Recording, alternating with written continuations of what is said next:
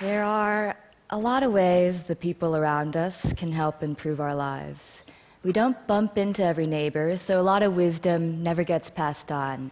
But we do share the same public spaces. So, over the past few years, I've tried ways to share more with my neighbors in public space, using simple tools like stickers, stencils, and chalk. And these projects came from questions I had like How much are my neighbors paying for their apartments? How can we lend and borrow more things without knocking on each other's doors at a bad time? How can we share more of our memories of our abandoned buildings and gain a better understanding of our landscape? And how can we share more of our hopes for our vacant storefronts so our communities can reflect our needs and dreams today? Now, I live in New Orleans, and I am in love with New Orleans. My soul is always soothed by the giant live oak trees, shading lovers, drunks, and dreamers for hundreds of years. And I trust a city that always makes way for music. I feel like every time someone sneezes, New Orleans has a parade.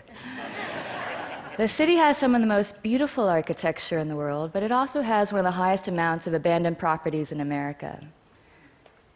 I live near this house, and I thought about how I could make it a nicer space for my neighborhood. And I also thought about something that changed my life forever. In 2009, I lost someone I loved very much. Her name was Joan, and she was a mother to me. And her death was sudden and unexpected. And I thought about death a lot. And this made me feel deep gratitude for the time I've had and brought clarity to the things that are meaningful to my life now. But I struggle to maintain this perspective in my daily life. I feel like it's easy to get caught up in the day to day and forget what really matters to you. So, with help from old and new friends, I turned the side of this abandoned house into a giant chalkboard and stenciled it with the fill in the blank sentence Before I die, I want to. So anyone walking by can pick up a piece of chalk, reflect on their lives, and share their personal aspirations in public space. I didn't know what to expect from this experiment, but by the next day, the wall was entirely filled out, and it kept growing. And I'd like to share a few things that people wrote on this wall. Before I die, I want to be tried for piracy.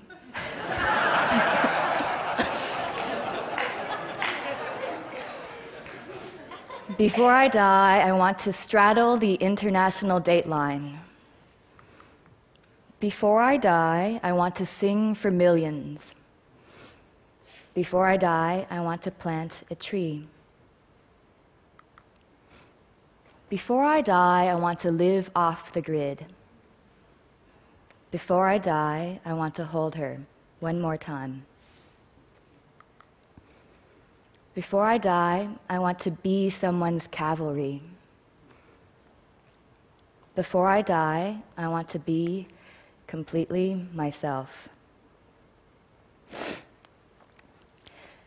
So, this neglected space became a constructive one, and people's hopes and dreams made me laugh out loud, tear up, uh, and they consoled me during my own tough times. It's about knowing you're not alone. It's about understanding our neighbors in new and enlightening ways. It's about making space for reflection and contemplation and remembering what really matters most to us as we grow and change. I made this last year and started receiving hundreds of messages from passionate people who wanted to make a wall with their community. So, my Civic Center colleagues and I made a toolkit and now walls have been made in countries around the world, including Kazakhstan, South Africa, Australia, Argentina, and beyond. Together, we've shown how powerful our public spaces can be if we're given the opportunity to have a voice and share more with one another. Two of the most valuable things we have are time and our relationships with other people. In our age of increasing distractions, it's more important than ever to find ways to maintain perspective and remember that life is brief and tender. Death is something that we're often discouraged to talk about or even think about, but I've realized that preparing for death is one of the most empowering things you can do. Thinking about death clarifies your life. Our shared spaces can better reflect what matters to us as individuals and as a community. And with more ways to share our hopes, fears, and stories, the people around us can not only help us make better places, they can help us lead better lives. Thank you.